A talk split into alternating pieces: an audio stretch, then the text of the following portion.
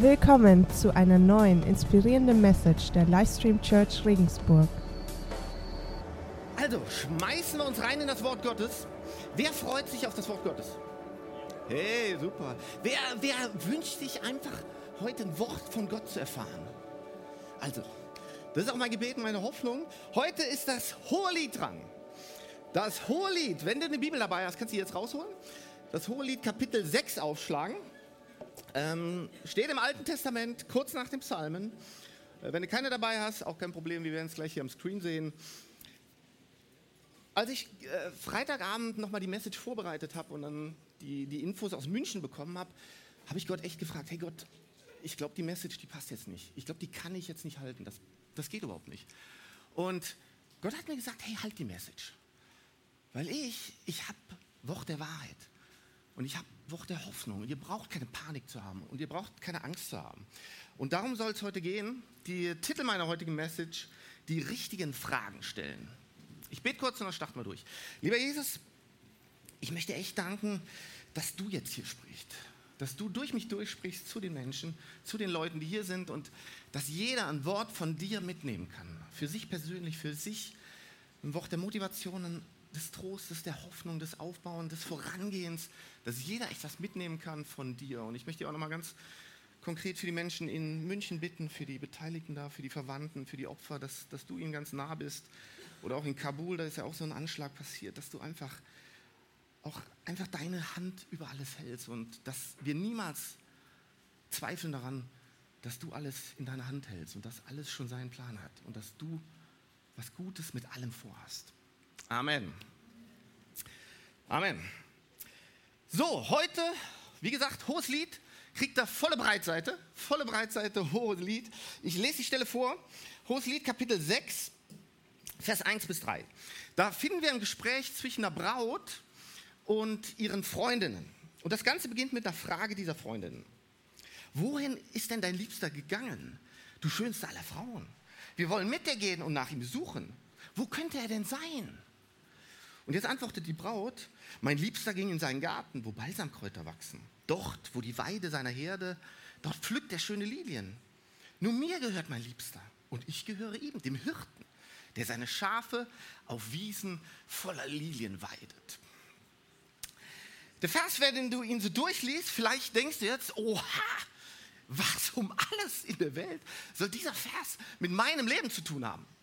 Gute Frage, sehr gute Frage. Vielleicht sagst du mal zu deinem Nachbarn Hallo und fragst ihn mal, hast du irgendeine Ahnung, was das mit mir zu tun haben könnte?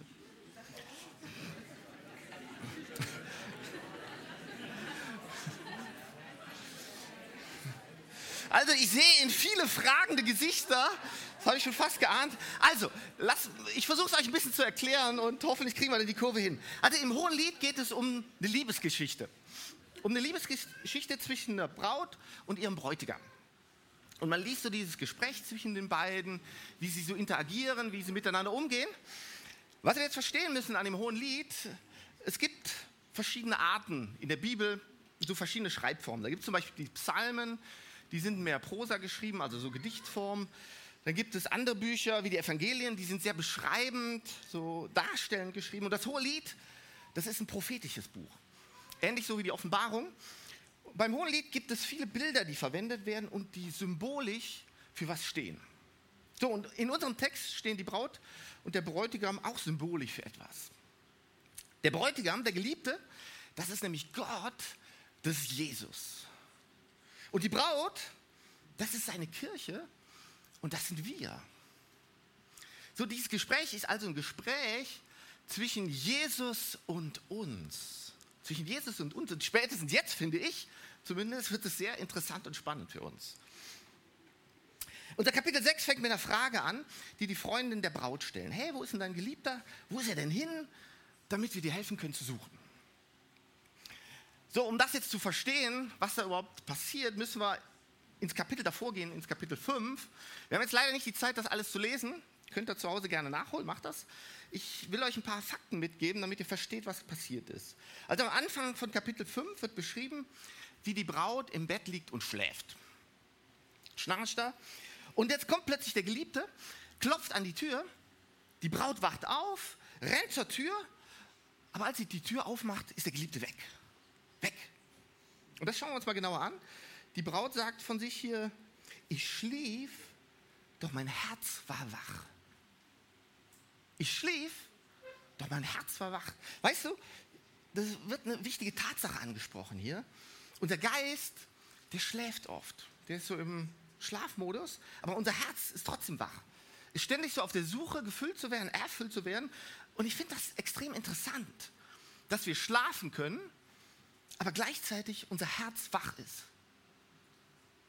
Dann kommt irgendwann Jesus zu uns, klopft an, fängt an zu uns zu sprechen, aber wir verpassen es, wir reagieren nicht. Und wenn wir dann reagieren, dann haben wir ihn aus den Augen verloren. Und das ist genau der erste Punkt, den ich hier rausstreichen möchte, bei dieser Stelle im Hohen Lied. Sie verlor Jesus aus den Augen, weil sie geistlich am Schlafen war.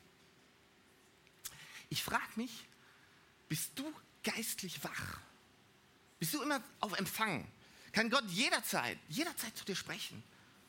Bist du bereit, keine Ahnung, auf deiner Arbeitsstelle, an der Uni, zu Hause, wenn du mit deinen Kindern unterwegs bist, wenn du im Auto fährst? Bist du da wach zu jeder Zeit, dass Gott mit dir sprechen kann? 1. Thessalonicher 5, Vers 6 fordert uns auf, hey, also dürfen wir nicht schlafen wie die anderen, sondern sollen wach und besonnen sein. Wir sollen wach und besonnen sein.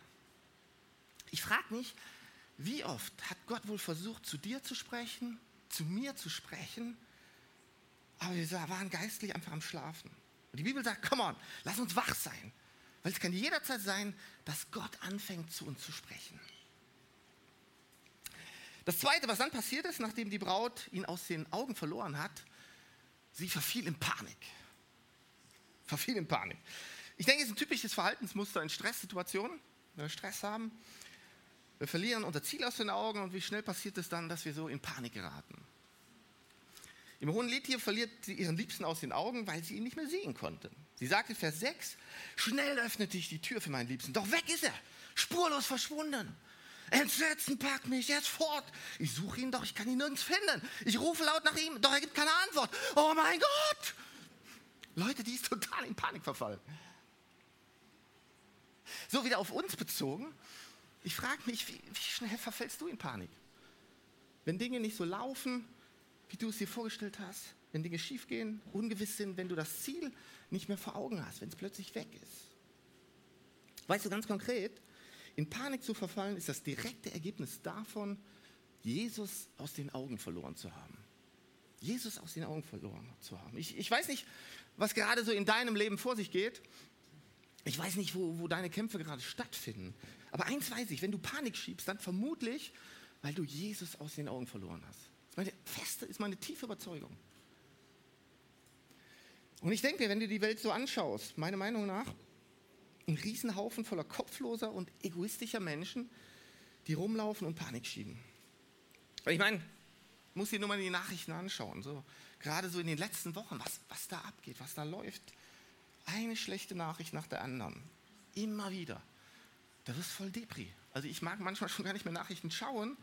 Und ich sage mir, vielleicht wenigstens 50-50. Komm, wenigstens, okay, 50 schlechte Nachrichten, aber 50 wenigstens gute Nachrichten.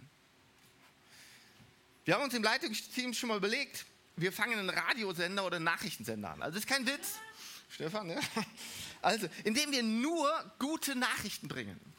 Einfach mal nur gute Nachrichten.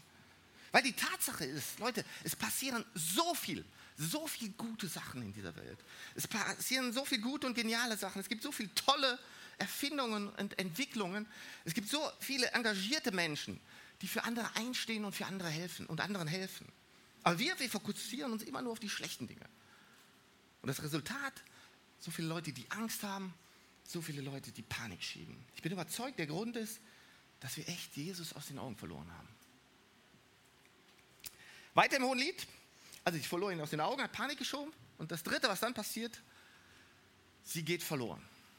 Sie geht verloren. Sie sucht, rennt rum wie verrückt, um ihren Bräutigam zu finden, um irgendwie dieses Loch zu stopfen, was in ihrem Herzen ist, aber sie findet ihn nirgends. Und sie sucht so sehr, dass sie sich selbst verliert.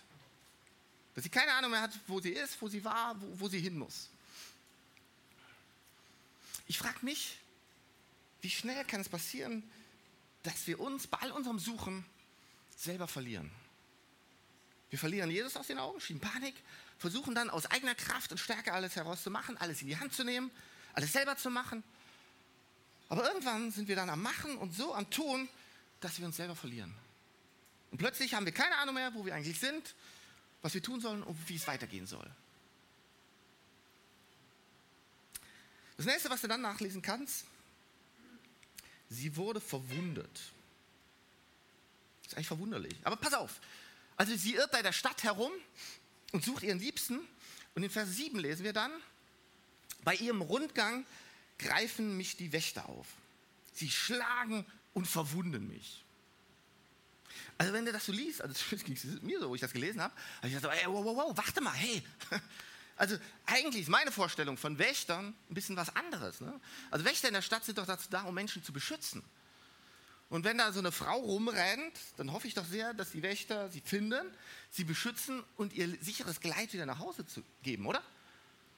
Aber nein, hier steht, sie schlugen und verwundeten sie.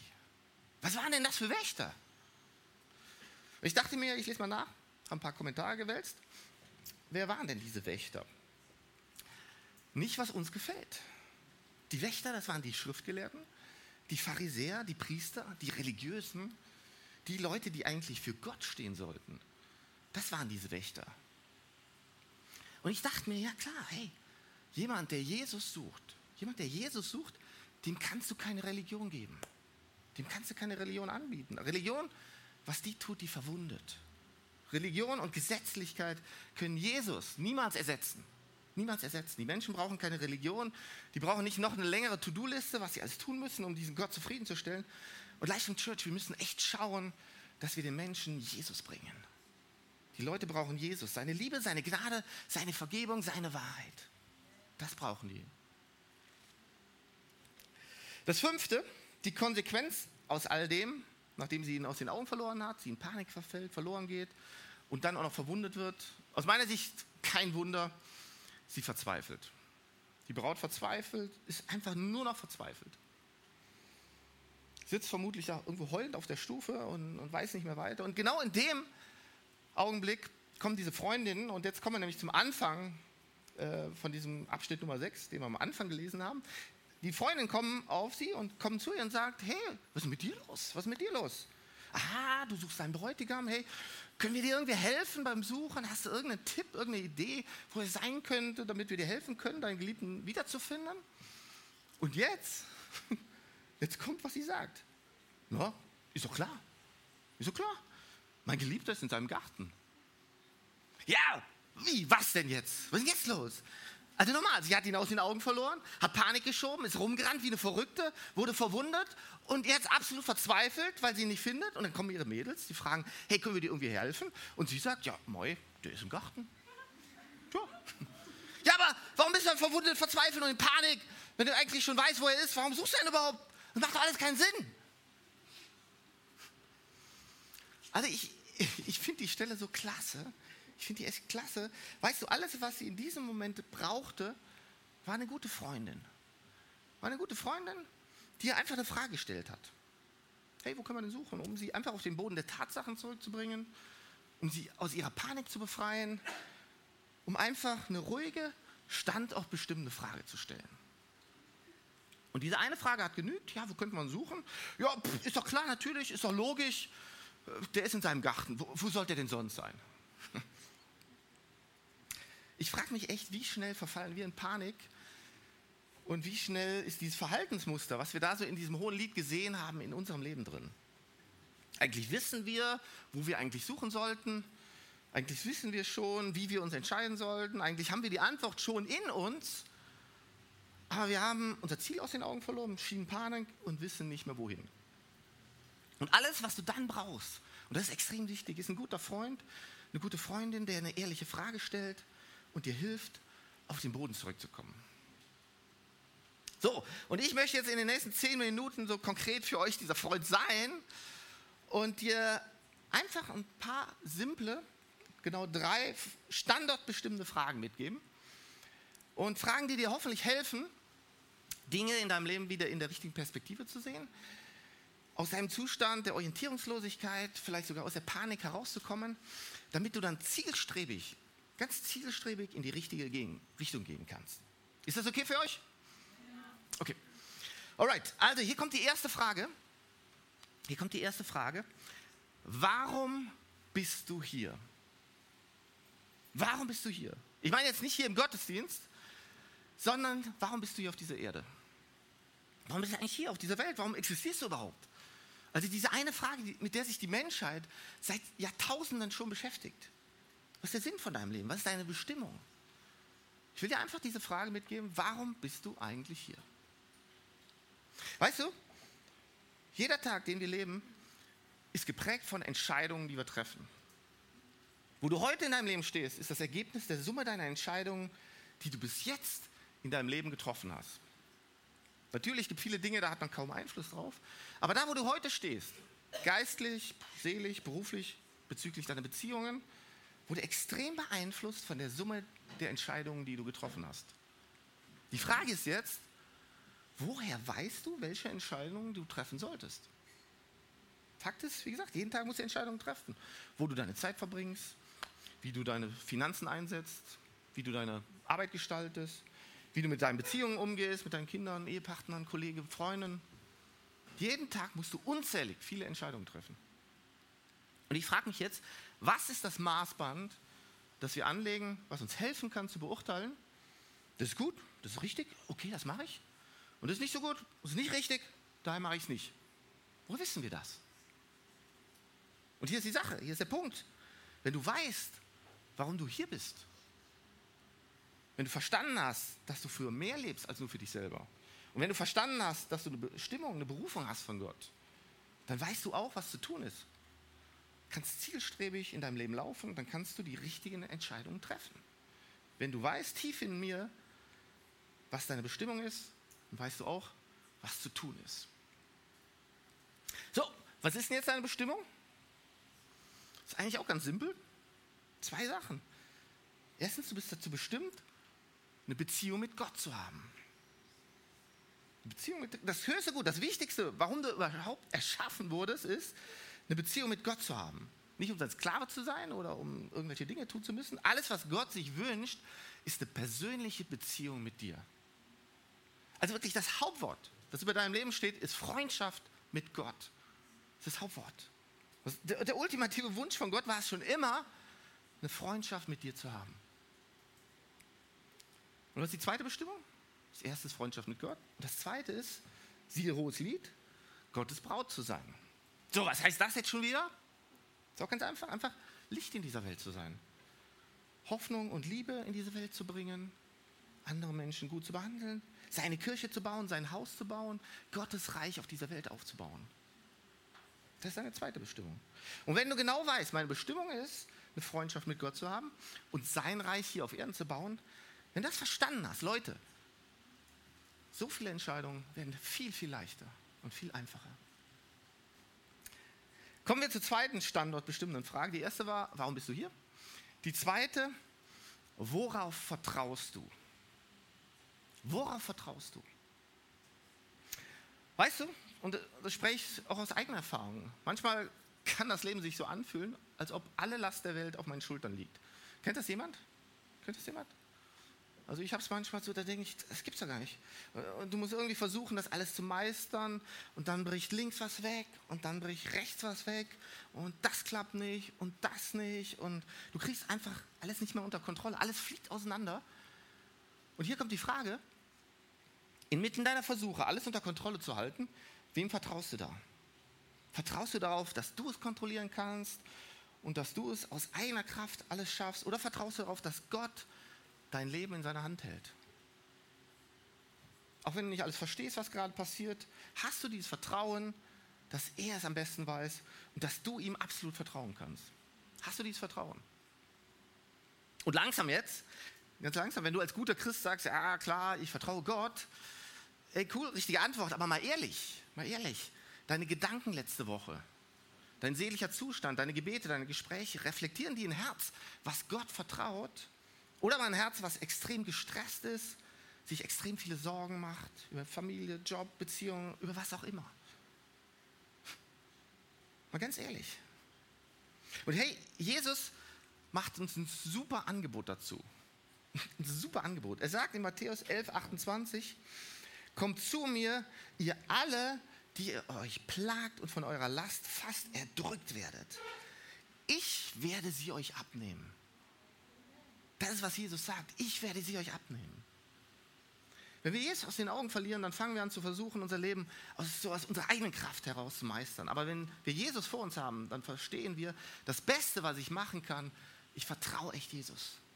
In jeder Situation. Ist echt das Beste, was wir machen können. Und das wussten die auch schon im Alten Testament. Der Jeremia hat geschrieben, in Kapitel 17, Vers 7 bis 8, gesegnet ist der Mann, gilt natürlich auch für die Frau, der auf den Herrn vertraut. Er ist wie ein Baum, der nah am Bach steht und seine Wurzeln zum Wasser streckt. Er fürchtet sich nicht, selbst wenn die Hitze kommt, denn seine Blätter bleiben grün. Auch wenn ein trockenes Jahr kommt, sorgt er sich nicht, sondern trägt Jahr für Jahr Frucht. Jahr für Jahr trägt er Frucht. Hey, wenn dein Herz auf Gott vertraut, auch in schweren Zeiten, dann wirst du Früchte hervorbringen. Sogar dann, wenn du nicht mehr verstehst, hey, was in deinem Leben gerade vor sich geht, sogar in Dürrezeiten deines Lebens, da wirst du Frucht bringen. Weil dann kannst du sagen, mein Herz vertraut auf Gott, er wird es richten. Hast du dieses Vertrauen auf Gott? Hast du dieses Vertrauen auf Gott? So, hier meine dritte und letzte standortbestimmte Frage. Weißt du, wo du hingehst?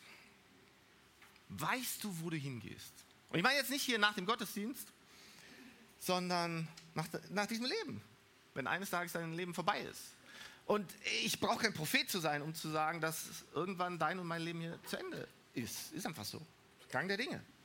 Die Frage ist, weißt du, wo du dann hingehst? Hast du verstanden, dass dieses Leben auf der Erde nur ein kleinster Teil von deinem gesamten Leben ist? Der kleinste verglichen mit der Ewigkeit. Der ist so klein, so winzig klein. Da sind diese 70, 75 Jahre, lass es 80 Jahre sein. Selbst diese 80 Jahre im Vergleich mit der Ewigkeit, das kannst du vergessen. Es geht im Rauschen unter, ein winziger Zeitabschnitt. Du musst dir klar machen, wenn dein Leben hier vorbei ist, wirst du entweder die Ewigkeit mit Gott verbringen oder aber du wirst in Ewigkeit getrennt sein von Gott.